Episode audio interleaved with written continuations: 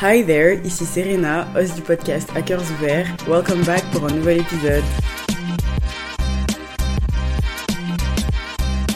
Bonjour G, j'espère que tu vas bien, que tout se passe bien pour toi, que tu survis à l'automne et au ciel gris parce que je pense qu'aujourd'hui on est dimanche, ok dimanche 19 novembre et c'est la première fois depuis super longtemps que je vois du soleil à Paris parce que tous ces derniers temps il pleuvait, il faisait super moche et clairement j'avais besoin de ça. J'ai dit que cet automne et cet hiver on ne se laisserait pas abattre par le mauvais temps, qu'on va le survivre, qu'on va le surmonter surtout. Et je suis très très sérieuse, hein. mais je vais pas mentir que ces derniers jours, le fait de ne pas avoir du soleil a affecté un peu mon moral. Je suis quelqu'un qui adore le soleil, qui vit pour ça, donc ça m'a un peu beaucoup affecté de ne pas en voir. Mais là, vu qu'aujourd'hui il y avait un petit peu de lumière à Paris, ça a fait quelque chose à mon âme, tu vois, ça m'a fait du bien. Et je pense qu'il va falloir que je fasse des cures de compléments alimentaires et de vitamines parce que je sens que je n'ai plus aucune force en moi. J'ai repris mes cures de fer parce que je suis une personne qui fait beaucoup d'anémie et là je sentais que mon corps lâchait et j'ai pas du tout envie que mon corps lâche. Ce n'est pas le moment.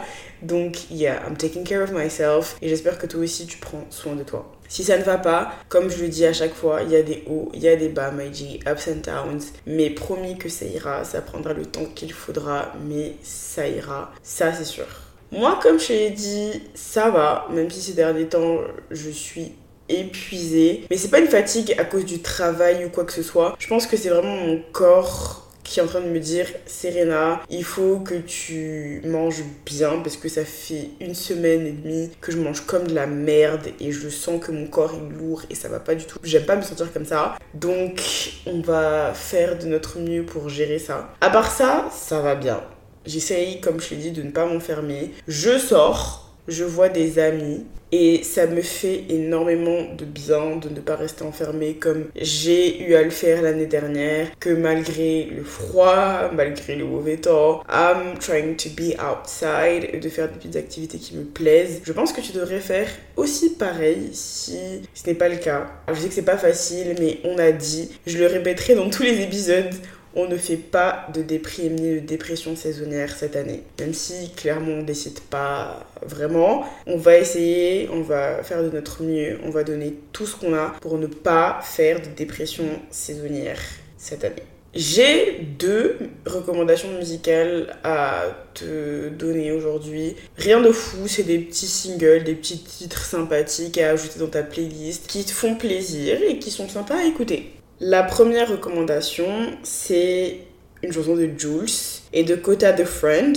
Kota the Friend, je le connaissais absolument pas. J'ai écouté la chanson, je suis allée écouter quelques-uns de ses titres les plus écoutés sur Spotify et franchement j'aime beaucoup ce que le monsieur propose. Faudrait que je me penche plus sur le sujet et sur l'artiste. Je l'ai pas fait, je l'avoue, j'ai juste écouté les musiques les plus écoutées sur Spotify et elles sont chouettes. Mais moi, vu que je suis fan de Jules et que Spotify me connaît, Spotify m'a proposé la chanson dans la playlist Release Radar.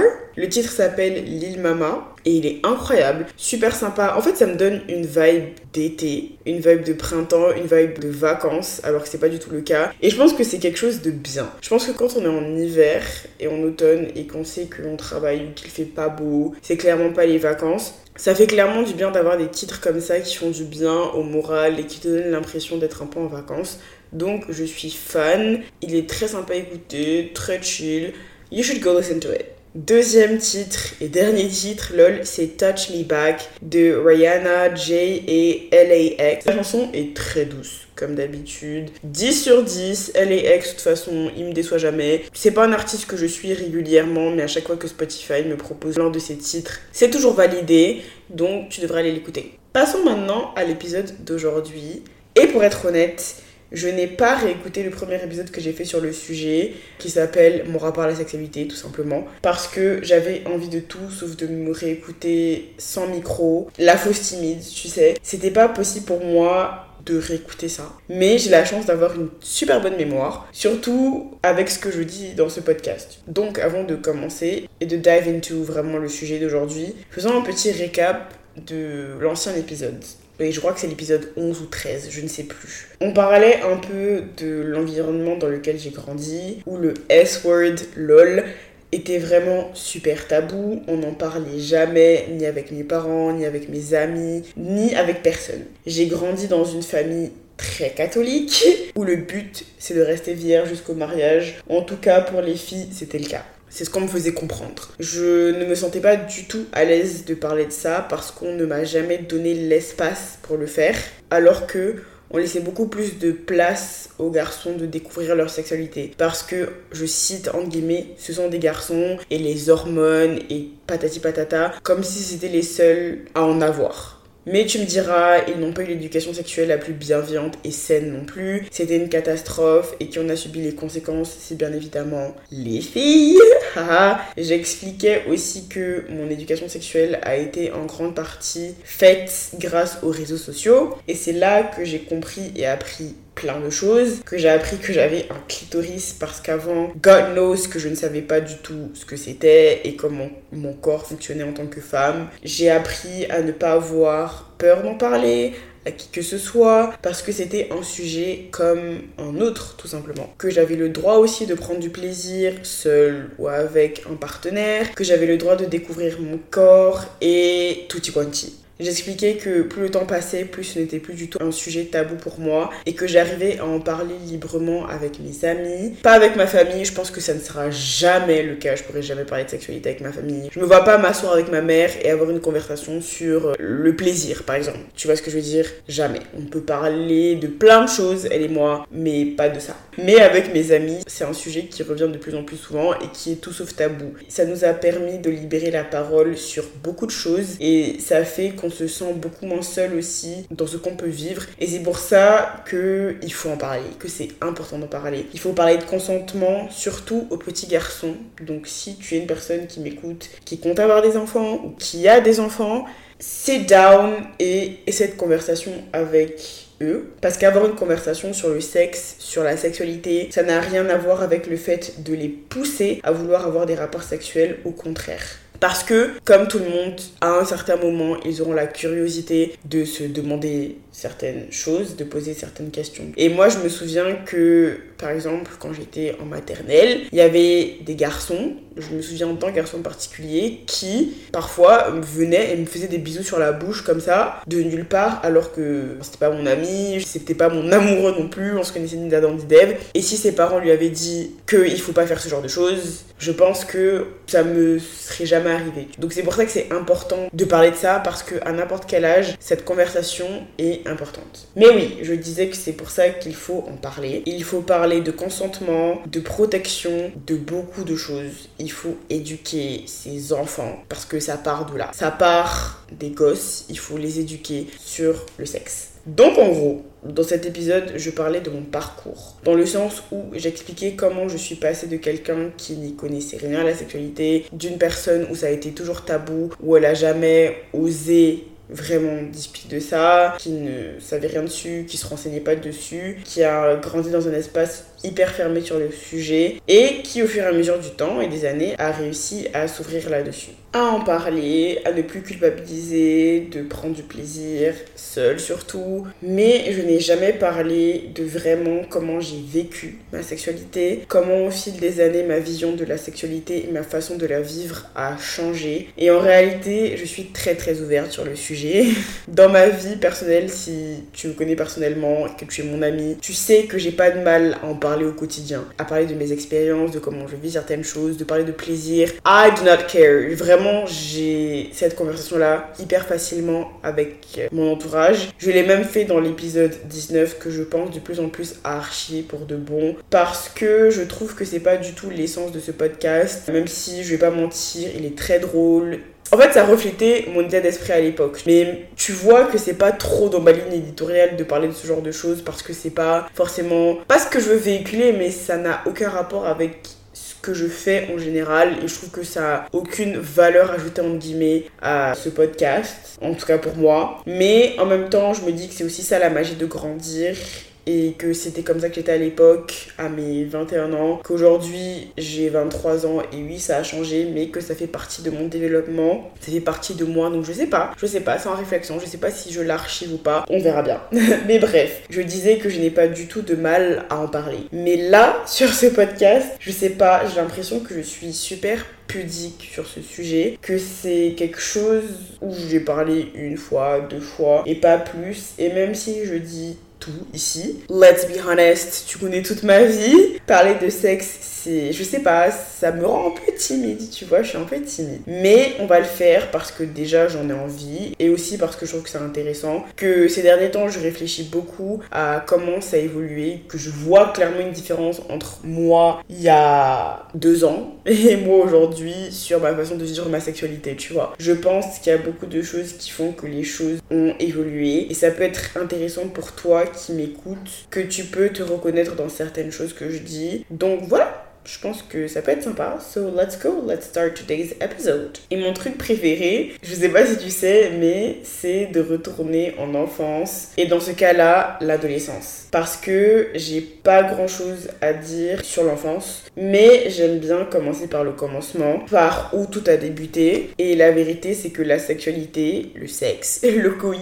ne m'intéressait pas avant ma première relation sérieuse. Je pense que l'une des raisons pour lesquelles ça ne m'intéressait pas, c'est parce que, comme je l'ai dit dans mon entourage, on n'en parlait pas vraiment. Donc c'est pas un truc avec lequel j'ai été curieuse. Cette phrase n'a aucun sens, je crois. Ce que je veux dire, c'est que c'est pas un sujet qui attisait ma curiosité plutôt. Du début de mon adolescence, c'est-à-dire mes 12-13 ans, jusqu'à mes 16 ans, ça me traversait pas forcément l'esprit de parler de sexe, d'y penser, de savoir comment ça se passait, ce que c'était en fait. Je voyais et j'entendais les garçons du collège parler de ça de façon pas du tout bienveillante d'ailleurs et ça se voyait en tout cas aujourd'hui en y repensant ça se voyait qu'ils n'y connaissaient rien et que leur seule éducation sexuelle c'était les films pornographiques. Mais ça m'intéressait pas du tout. Je trouvais pas ça important à l'époque. Mais soyons honnêtes je pense aussi qu'une grande partie de la raison pour laquelle ça ne m'intéressait pas c'est parce que j'avais aussi peur d'en parler d'aborder le sujet parce que je savais que je pouvais pas le faire. Je savais que je n'avais pas l'environnement le plus sain et le plus bienveillant sur ce point-là avec des gens de mon entourage. Parce que c'était la conversation interdite comme je dis le S-word. Je pouvais pas en parler donc ça a accentué le fait que ça ne m'intéresse donc je m'intéressais pas au truc. Plus, j'avais pas envie d'avoir des rapports sexuels, j'avais pas d'attrait pour ça. J'avais pas les hormones en ébullition et j'avais pas chaud tout le temps. Tu vois ce que je veux dire? Sauf que one thing about me, je suis une grande fan de tout ce qui est rom-com, film romantique. Et j'arrivais à un âge, vers 15-16 ans, où ça devenait quelque chose qui m'intriguait, on va dire. Parce que tu vois ça dans tous les films. Les gens commencent aussi à en parler beaucoup plus parce que l'adolescence, tu es en plein dedans. Tu entends que X a accouché avec Y et ça t'intrigue. C'est le cas, ça t'intrigue. En tout cas, moi, ça m'intriguait. Tu te demandes ce que c'est, comment ça se passe pourquoi tout le monde en fait un truc de fou. Et dans les films, en tout cas, ceux que moi je regardais, c'était toujours super romantisé. Dans le sens où c'était quelque chose de très beau, un moment tout à fait naturel, où dès le début, ils savaient quoi faire. Ils savaient où aller, tout avait l'air super simple.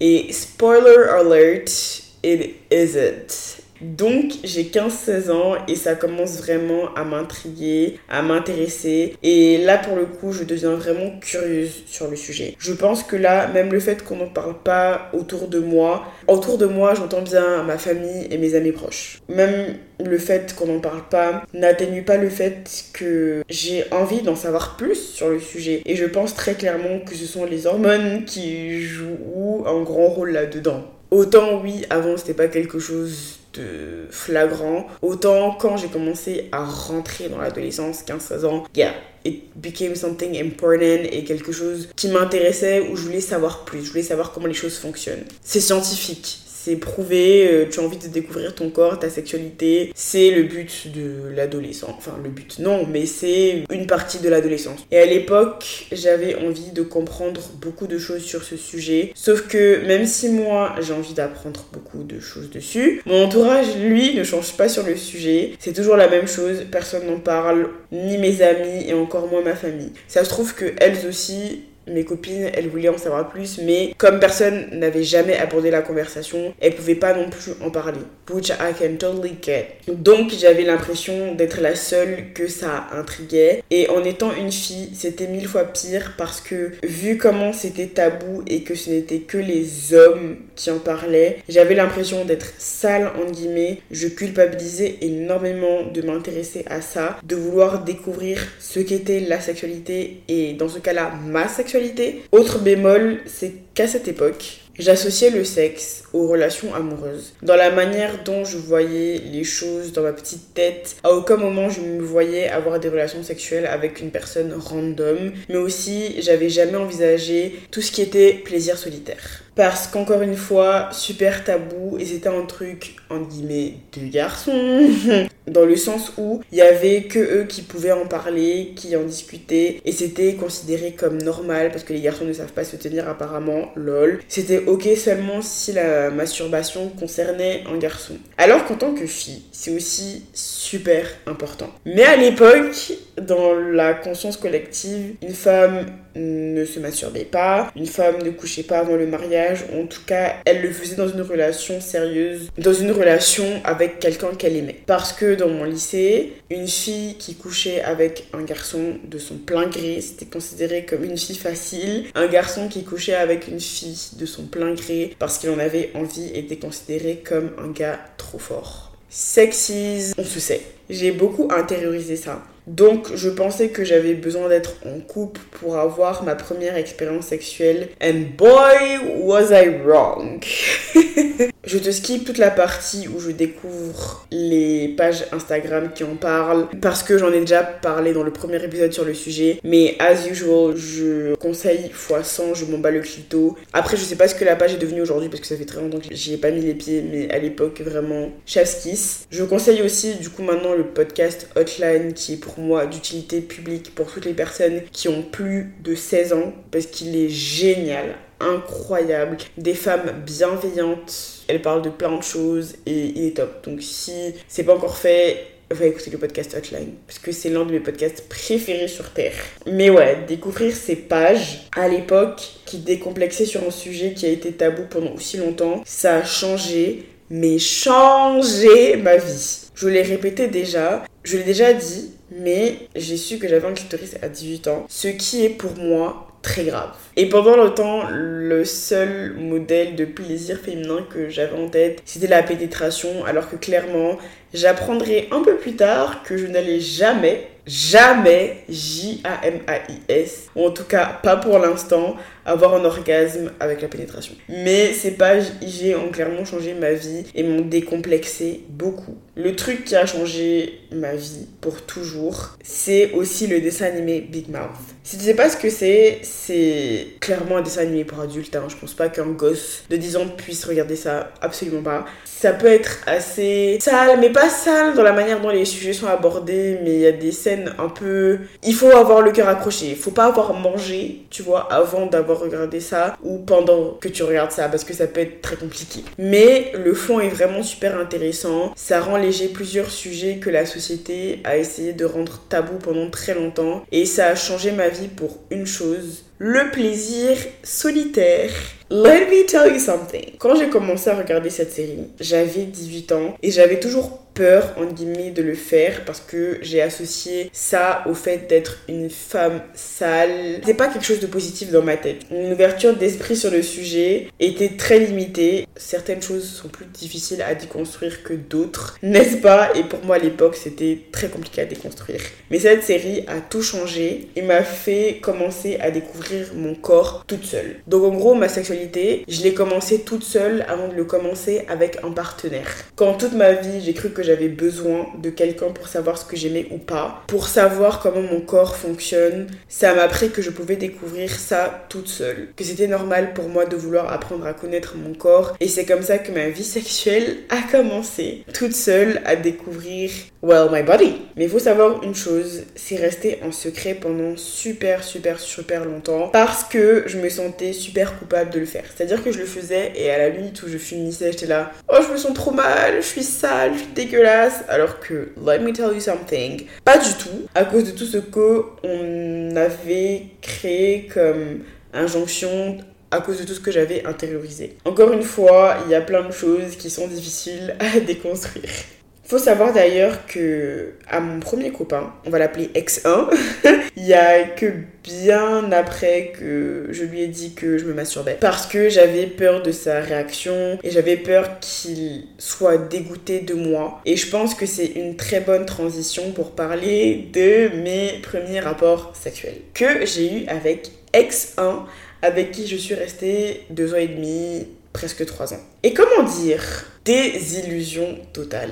Parce que tu vois ce truc dans la culture populaire, comme j'ai dit dans les films, les comédies romantiques, que la première fois c'est quelque chose d'inoubliable, d'incroyable. Et à vrai dire, l'une des raisons pour laquelle j'ai attendu de faire ma première fois avec lui, c'est que dans ma tête j'avais besoin de le faire avec quelqu'un que j'aime, quelqu'un que j'apprécie, à qui je veux me donner, donner ma virginité. Alors je déteste ce terme, mais à l'époque c'était clairement comme ça que j'y réfléchissais, je vais pas mentir. Après je pense que c'est très important de faire sa première fois. Déjà quand on est prêt, quand on est à l'aise avec la personne avec qui on va le faire. Et je pense que c'est important d'être dans un environnement sain parce que I think even if les gens disent que c'est pas un big deal, je pense que c'est un big deal. Jusqu'à aujourd'hui, je pense que c'est un big deal. Je pense que c'est quelque chose d'important. Que la première fois doit bien se passer. Mais ouais, j'avais besoin de le faire avec quelqu'un que j'aimais. Et aussi, j'étais très pudique avec mon corps. J'avais pas envie que ce soit quelqu'un de random qui voit mon corps pour la première fois. Et je voulais vraiment partager ça avec une personne que je connais et que j'aime de tout mon cœur. Le truc, c'est que dans cette relation, il y avait un grand manque de communication. Je l'ai déjà expliqué. Le monsieur, ex-1, c'était pas son fort de communiquer et je vais même pas faire semblant. Je pense que sur ce sujet-là, moi non plus, j'étais très timide d'en parler avec lui. Donc, je communiquais pas non plus. Et ça, depuis le tout début, le tout début de cette relation, ça a toujours été le cas. C'était notre première fois à tous les deux, lui comme moi. On ne savait pas du tout comment faire et avant de sauter le pas, on n'a pas du tout de ce qu'on aimait et ce qu'on n'aimait pas. Mais après, j'ai envie de te dire, on savait pas ce qu'on aimait ou ce qu'on n'aimait pas parce qu'on n'avait jamais rien fait, ni l'un ni l'autre parce qu'on n'avait jamais connu ça avant et on était tous les deux très pudiques, très novices sur le sujet. C'était une première fois, on va dire, intéressante, très intéressante MDR. On connaissait pas du tout notre corps et je pense que je connaissais très bien mon corps toute seule, c'est-à-dire que je savais comment moi avoir un orgasme. Mais je pense que c'est très différent aussi avec un partenaire parce que c'est quelqu'un d'autre qui touche ton corps et t'as pas la même sensibilité que quand c'est toi. En tout cas, moi, c'est mon avis sur le sujet. Donc, ça a été très compliqué de communiquer ce que j'aimais. Surtout que je lui cachais au début que I was masturbating. Comment lui dire, il faut que tu fasses ci, fasses ça, fasses ça, parce que aussi, on va y revenir plus tard, j'avais l'impression de le démasculiniser en lui disant fais ci, fais ça, comme si il avait besoin d'un guide, alors que oui, il avait clairement besoin d'un guide voilà, il peut pas deviner tout seul. J'avais l'impression que je lui laissais pas faire son travail, if that makes sense. Pour parler plus du rapport que j'avais à la sexualité à ce moment-là, j'étais pas du tout à l'aise avec mon corps et je pense que ça aussi ça a joué un grand rôle dans le fait que au début, c'était pas top top top niveau sexe. Et j'avais peur que mon copain, qui m'a bien vu, qui sait à quoi je ressemble me trouve moche et, et ne me trouve pas désirable. Par exemple, j'ai souvent répété ici que mon plus gros complexe, c'est ma poitrine. si tu m'écoutes depuis un certain temps, tu sais que j'ai un gros bonnet, j'ai un bonnet F, j'ai une poitrine qui ne passe pas inaperçue. Elle se voit. Et la gravité fait que ma poitrine ne peut pas rester droite et ne peut pas rester en avant. Mes seins, clairement, ils tombent. Je sais pas qui a fait la gravité, c'est Newton. Je suis sûre que je raconte des bêtises, mais tu vois ce que je veux dire. Donc oui, mes seins tombent et j'avais peur qu'ils les trouvent moches parce qu'ils ne tiennent pas. Et c'était une période de ma vie où j'apprenais encore à aimer mon corps, être à l'aise. Je venais tout juste de sortir du lycée. Le lycée, ça a été une période catastrophique pour l'image que j'avais de moi-même. J'apprenais à aimer ce que je voyais dans le miroir. It took a lot of time. Et pour quelqu'un, en tout cas pour moi, qui n'était pas du tout à l'aise dans mon corps, avoir des rapports sexuels, avoir une personne que j'aimais, voir mon corps, me voir littéralement à nu a été très très compliqué et je pense que l'une des raisons pour lesquelles ma première fois et un bon nombre de fois après ça n'était pas un truc de fou, c'est le fait que j'étais pas du tout à l'aise avec mon corps. Je me disais juste que c'était surcoté à mort le sexe parce que c'était pas fou et j'étais plus focalisée sur l'image qu'il avait de moi, les bourrelets que j'allais avoir dans telle ou telle position ou comment mes seins allaient rendre, comment mes fesses allaient rendre, comment mon corps allait rendre plutôt que l'acte. En gros, j'étais plus dans ma tête que dans le moment présent. Et c'est pour ça que je pense que outre le fait qu'on était tous les deux débutants sur le sujet, c'était parce que j'étais trop préoccupée par ce à quoi je ressemblais comme je l'ai dit. Ça m'a pris un très long moment pour sortir de mes pensées et d'être plus dans le moment présent, dans l'acte en lui-même. Outre le fait que j'ai appris à aimer mon corps, on est resté ensemble un certain temps, ce qui a fait que j'étais beaucoup plus à l'aise. Mon corps, même s'il a changé en deux ans, c'est sûr, je savais qu'il savait à quoi ça ressemblait et je savais que ça l'attirait et qu'il n'y avait pas de soucis sur ce sujet, tu vois. Mais une autre raison pour laquelle ça ne se passait pas super bien, comme j'ai dit, on n'était pas du tout communication friendly dans cette relation.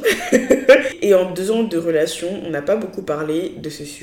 Pour être honnête, je me sentais pas du tout à l'aise de parler de ça avec lui, pour quelqu'un avec qui je suis restée aussi longtemps, et quelqu'un que j'ai vraiment considéré comme mon meilleur ami, à qui je racontais clairement toute ma vie. Je me sentais pas du tout à l'aise de parler de ça avec lui, parce que justement, on communiquait pas de fou, tu vois. Si tu me dis pas ce que tu aimes, et si je te dis pas ce que j'aime, on va jamais s'en sortir, on va pas le deviner. Ce qui fait que et ça, je l'ai jamais avoué. Il y a que deux, trois personnes qui le savent. Mon meilleur ami, ma meilleure amie et ex-2, c'est que dans cette relation, j'ai énormément simulé. Je dis pas que j'ai pas pris de plaisir, c'est totalement faux. Au fur et à mesure du temps, j'ai pris énormément de plaisir. Mais je, suis très rarement arrivée à l'orgasme. J'espère de tout mon cœur que ni lui ni les gens de son entourage écoutent cet épisode.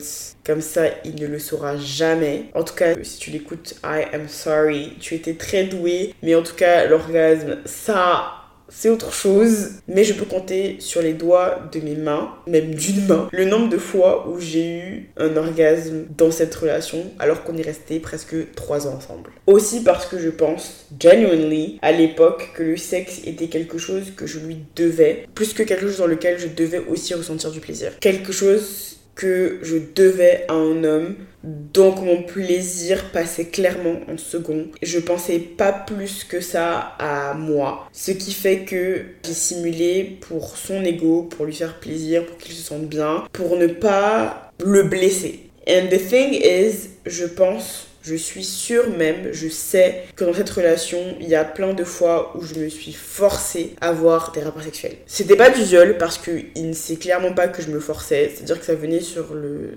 tapis et au lieu de dire non, je me sens pas de le faire parce que j'avais pas envie, ma libido n'y était pas, je me forçais à me mettre dedans alors que clairement je n'avais pas envie. Il y a aucun moment où lui savait que j'avais pas envie. Mais il y avait des moments quand même où j'étais saturée, où je savais que je pouvais pas. Et à ce moment-là, il m'a jamais forcé la main. I cannot say that this relationship was violent en aucun cas. Mais personnellement, je me suis forcée à avoir des rapports, comme je l'ai dit, pour lui faire plaisir, parce que c'était quelque chose que lui voulait. Et je pensais qu'en étant sa copine, je lui devais ça, alors que pas du tout. Vraiment, j'associais le sexe au fait de faire plaisir à mon homme, plutôt que quelque chose où on doit se faire du bien. Ce qui fait que bien sûr, vu que je me forçais et que c'était pas un moment que j'appréciais forcément plus que ça, je ressentais pas forcément de plaisir et je pense que c'est l'une des raisons pour lesquelles j'ai très rarement eu des orgasmes. Et je peux t'assurer que je m'étais faite à l'idée, vu que pendant le moment j'ai cru que j'allais finir ma vie avec lui, que j'allais jamais rencontrer d'autres hommes et que c'était lui jusqu'à la fin, que j'allais jamais avoir d'orgasme ou que j'avais un problème. J'étais persuadée que je pouvais pas avoir orgasme avec un partenaire. Et que heureusement que j'avais le plaisir solitaire pour atteindre the peak et c'est fucked up parce qu'à l'époque, je réalisais pas que j'avais aussi le droit à ça. Et c'est même pas comme si il faisait pas des efforts. Et je peux pas dire que il pensait qu'à lui, il se préoccupait que de lui pendant nos rapports parce que c'est faux. Il était aussi très préoccupé de moi. Mais pour son ego, je lui disais que oui, c'est top, alors que oui, c'était top, mais jamais top jusqu'à ce que j'ai un orgasme. Parce qu'aussi, je voyais que beaucoup de femmes vivaient la même chose, donc je me disais que c'était ok, que j'étais pas la seule. Et je comprenais pas que c'était juste les hommes qui étaient nuls en fait. Sauf que MDR. Je sors de cette relation et je sais pas si j'ai déjà expliqué ici que lui et moi on se connaissait depuis le collège. On a eu une amourette entre la cinquième et la quatrième qui a duré un peu plus d'un an. C'était un coup de foudre. Je me souviens, je l'ai vu au CDI, j'étais en sixième et j'ai dit lui c'est l'homme de ma vie, je vais me marier avec lui. C'est le père de mes gosses. Voilà, j'ai fait une fixette sur ce garçon. Et c'était lui, lui, lui, lui, jusqu'à ce qu'on se remette ensemble des années plus tard et qu'on se sépare. Quelques mois avant la rupture, j'ai réalisé que c'était clairement pas l'amour de ma vie. C'était pas du tout mon âme sœur. Et là, moi, de 15 ans, si elle savait que je pensais plus du tout que c'était l'homme de ma vie, elle ne croirait pas ses oreilles ni ses yeux. Donc, c'est une relation que j'ai énormément idéalisée dans ma tête des années avant qu'on se remette ensemble. Je reste persuadée que j'ai moi-même manifesté cette relation et que dans ma tête c'était un truc de fou, beaucoup plus que ce n'était réellement. Et c'est pour ça aussi que je pense que ça a été aussi simple de l'oublier parce qu'à la fin je peux te dire qu'il y avait plus du tout cette idéalisation là que j'avais des années auparavant quand j'étais adolescente ou au début de cette relation. Mais it clearly did something to my brain, je pense, cette rupture. Il y a beaucoup de possibilités qui se sont ouvertes à moi et j'étais dans une période où je pense que j'avais besoin de me découvrir, découvrir mes limites, découvrir qui j'étais. C'était la période où j'étais en Angleterre et j'en ai parlé beaucoup de fois dans ce podcast, c'était vraiment Serena la découverte d'elle-même, tu vois. Et comme tu le sais, je suis rentrée dans une whole phase. Je sais plus quel était my thought process derrière le fait de rentrer dans ça, derrière le fait de prendre mon téléphone, de quitter Bumble BFF pour aller sur Bumble Dating, d'ensuite mettre Tinder, d'ensuite mettre Hinge, d'ensuite mettre... Non, c'est tout. Je me suis arrêtée à Bumble. Ensuite, j'ai fait Hinge et Tinder, c'est le dernier site de rencontre que j'ai utilisé et clairement, quand on dit que Tinder c'est les bas-fonds de l'humanité, sache que c'est vrai. C'est totalement vrai. Il y a de ces dessus. Il faut vraiment s'accrocher. Mais je l'ai fait. Je me suis arrêtée à ces trois sites de rencontres là. Je sais pas pourquoi j'ai décidé de faire ça, mais je l'ai fait. Je pense que j'étais très dans la vibe site de rencontre pour rencontrer des amis. Et c'était très facile pour moi de faire la bascule. En tout cas, ça a été facile pour moi de faire la bascule entre Bumble BFF et Bumble Dating. And that's how everything started. Mais comme j'ai déjà dit, je pense que l'une des raisons pour lesquelles j'ai vraiment fait ça, c'est la validation masculine. Ça a énormément joué dessus parce que j'avais besoin, comme j'ai déjà expliqué dans l'épisode où je parle de validation masculine, qui, ma foi, a beaucoup plu, donc je pense qu'il est intéressant et que si tu ne l'as pas encore fait, tu devrais l'écouter. J'avais besoin de me sentir belle et attirante dans les yeux de quelqu'un d'autre que la personne avec qui j'ai partagé ma vie pendant presque 3 ans. Et je vais pas mentir, oui, j'étais à l'aise dans mon corps j'avais plus de mal à ce que on voit mon corps et je me souviens que Koukoua était très admirative de moi parce que je lui ai expliqué mes expériences. Et moi faut savoir que je n'ai jamais enfin si j'ai déjà eu des rapports sexuels la lumière éteinte. Mais la lumière éteinte il peut se passer plein de choses. Et moi one thing about me l'une des choses pour lesquelles c'était pas possible de me faire changer d'avis là-dessus c'était la protection. Les petites capotes. Et la lumière éteinte on peut prétendre plein de choses. Donc faut savoir qu'avec tous les hommes avec qui j'ai eu des rapports sexuels pendant ma whole phase la lumière est allumée ou c'était une lumière tamisée, on va dire. Mais je voyais très clairement ce qui se passait. je pouvais voir s'il y avait un préservatif et tout le reste. Kuro était très admirative parce qu'elle me dit Mais Serena, comment tu fais? La personne voit ton corps. How do you do that? And I'm like you just go with the flow. La personne en face de toi, elle sait clairement à quoi tu ressembles, tu vois. Elle te voit et si elle est toujours dans le truc, c'est que tu l'attires. Donc vraiment, tout est dans ta tête et tu dois te libérer de ça. Et c'est un grand travail sur soi-même que j'ai réussi à faire parce que il n'y a pas une période dans ma vie où je me suis autant aimée physiquement que en Angleterre.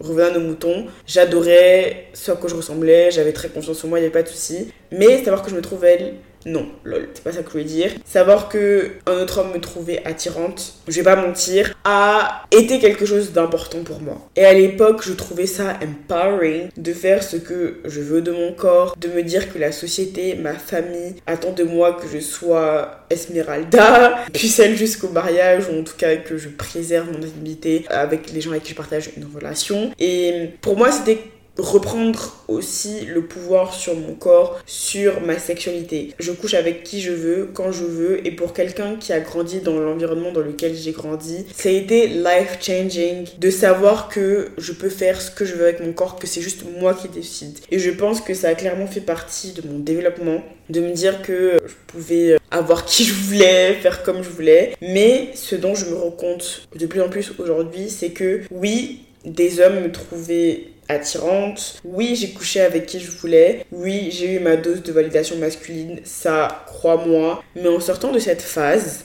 j'ai réalisé que ce que je cherchais, c'était plus l'approbation d'un homme que mon plaisir. C'était beaucoup plus de me sentir bien dans le regard de Pierre-Paul Jacques-Jean que dans le mien, parce que je peux te dire que le ratio entre le nombre de partenaires que j'ai eu sur le nombre d'orgasmes que j'ai eu, il fait rire.